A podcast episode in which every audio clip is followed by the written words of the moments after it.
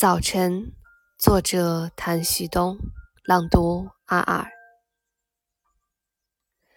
星星睡觉了，月亮还没有醒来，阳光爬上了窗口，小鸟在树林里打打闹闹。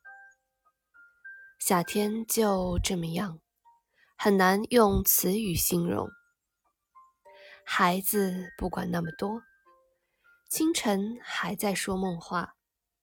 也许午间的凉风，还有冰淇淋，会让他们笑声叮咚。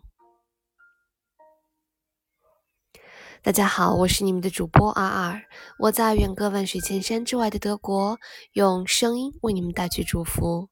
如果你喜欢我的声音和朗读，欢迎你点击关注、转发，也欢迎你留言给我。